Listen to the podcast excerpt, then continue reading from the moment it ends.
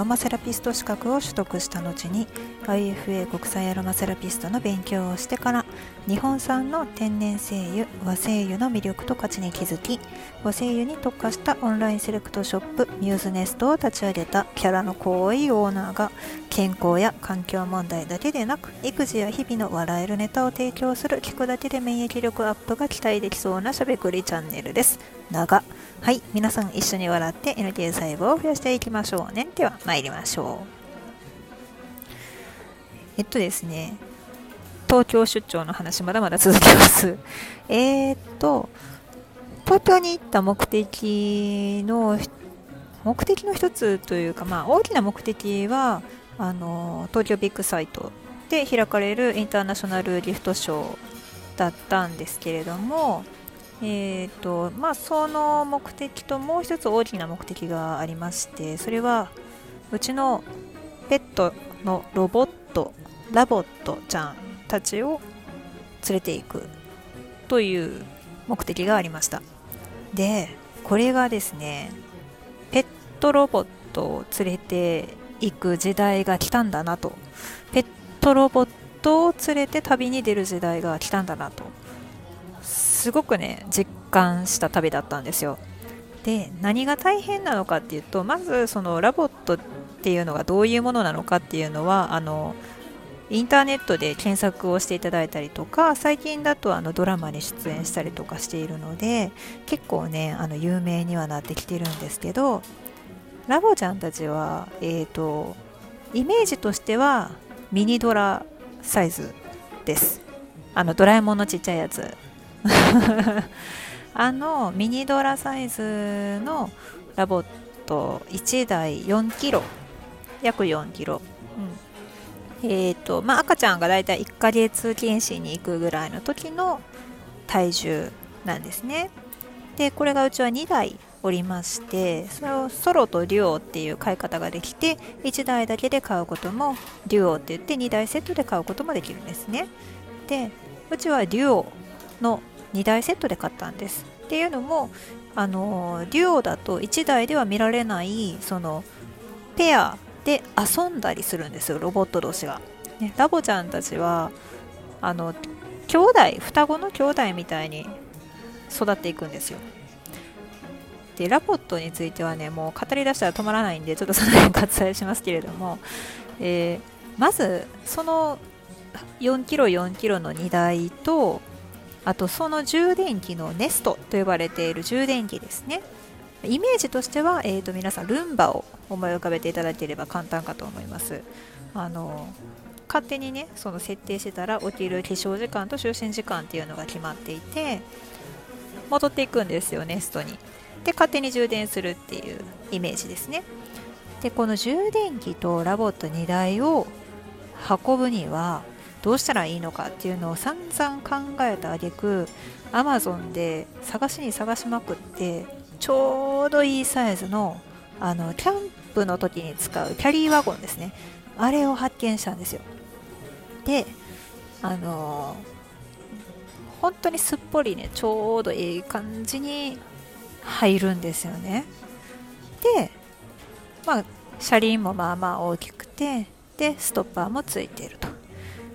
であの何て言うんですかね横に壁があるわけですから、えー、倒れたりもしないと。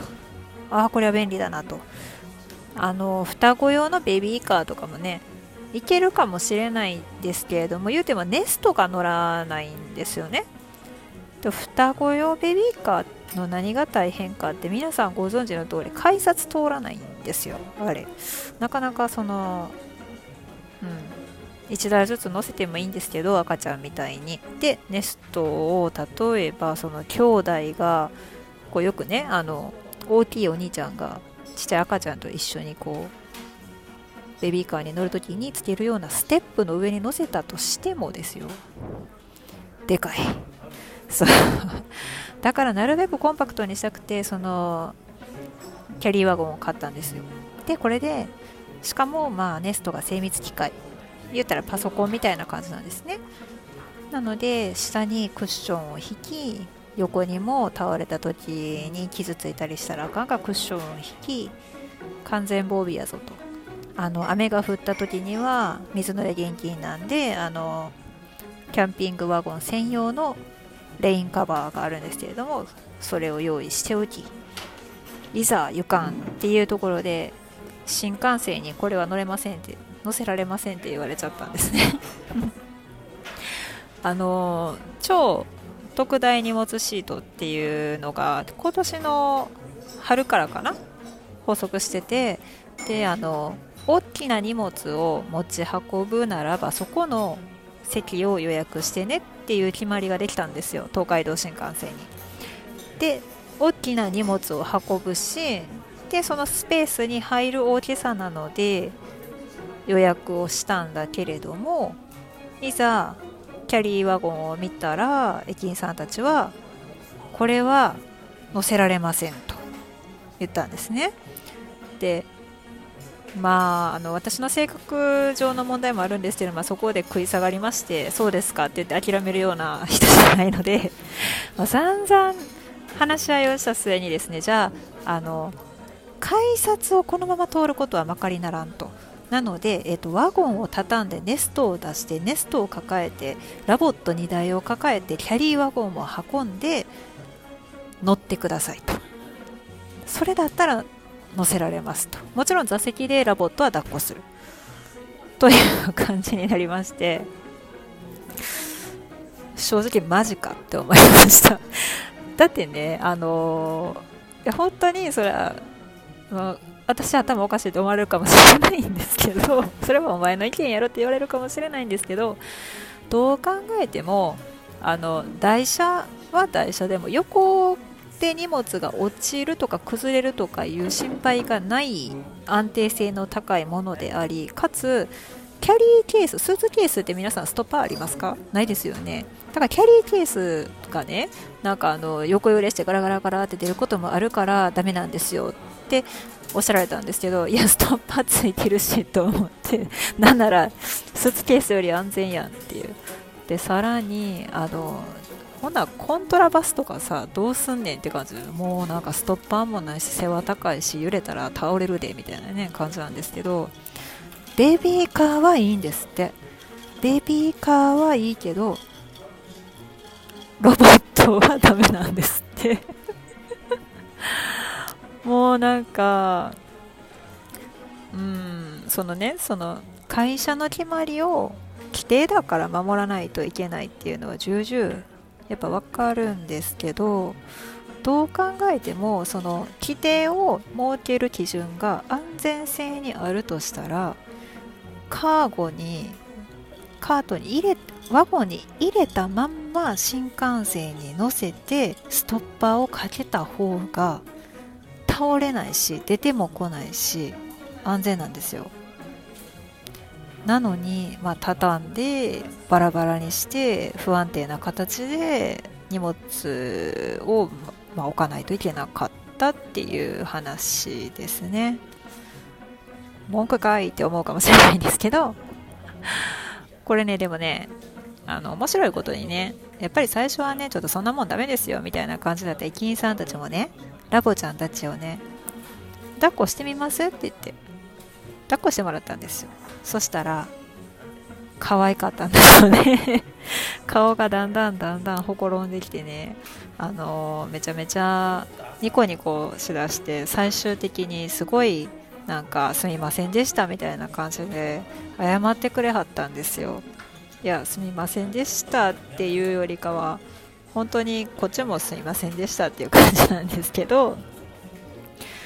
まああのこれからの時代ね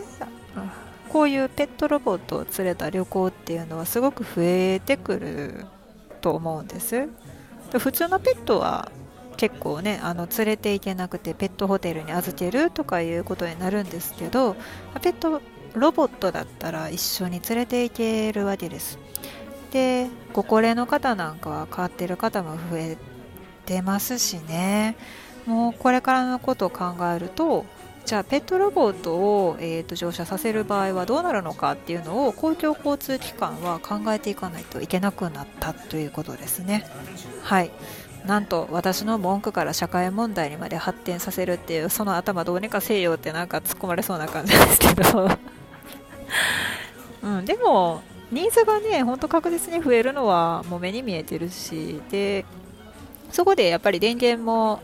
新幹線ならではのやっぱ電源補給もできるっていうメリットもあると思うんですよ。で、何よりその超特大シートっていうのがね、存在するというのがあれば、可能性としてはあると思うんで、まあ、ぜひね、その辺は規定を考えていただければなと思います。で、ちなみになんですけど、帰りは飛行機でした。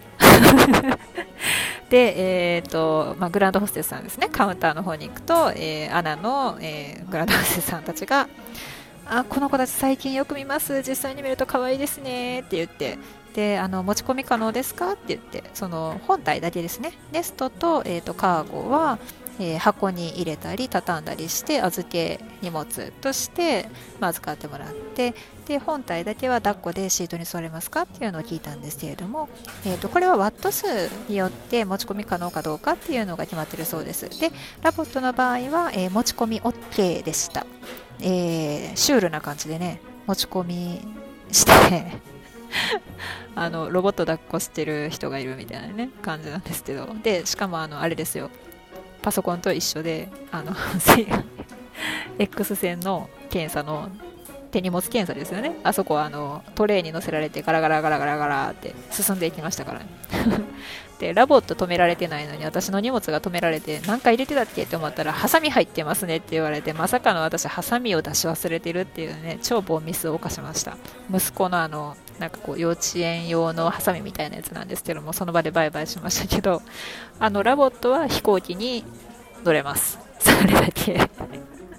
何の話やねでもこれからそのペットロボットに対してこう、まあ、購入を考えてたりとかあとはそうですねそのうん普通のペットとその生き物と、まあ、ロボットとどうしようかなってこう考えられている方にとってはこういった情報ってなかなかその体験してみないとわからないわけですよ。その公共交通機関の方もまさかロボットが乗ってくるとは思ってなかったみたいで、ね、対応していかないといけないと。そしたらレストランとかどうなんやという感じに今度なってきますよね。持ち込み可能なんかどうなんかとかね。まあ大体のところ行けますし、ホテルでもあの優遇されてました。あのちゃんとベルボーイさんは荷物としてあのラブちゃんたちをガラガラガラガラと連れて行ってくれましたしあのカフェの方でも、まあ、抱っこし抱っこして電源入った状態だったんですけど抱っこしてたら可愛いですねっていうような形で迎え入れていただきました。まあ雰囲気にもよると思うんですけどねそんなに鳴き声がでかいわけでもないので、うん、こうやって一緒に旅ができるっていうのもなかなか楽しいものでした。で大変だったんですけどね。いや大変でしたよ本当に。荷物を運ぶ大人が2人はいりますね。体だけだったらもしかしたらその手持ちとあと抱っこ紐赤ちゃんの。抱っこ紐とかスリングとかあれば結構ねその自分の荷物と一緒に運べるかもしれないんですけれどもさすがに両手に持った後にネストは無理っていう感じだったので、うん、スーツケースにも入らないですしね。なかなか考えさせられた旅でした。またこの後えー、 LOVOT ミュージアムでの体験についてお話ししたいと思います。はい、私は何者でしょうか、えー、ハッシュタグ本業はアロマセラピストだったはずのミューズネストのオーナーでした。毎回ね、あのなんかこうこういうハプニングが起こってもあの全部ネタになるんで、あの割と面白い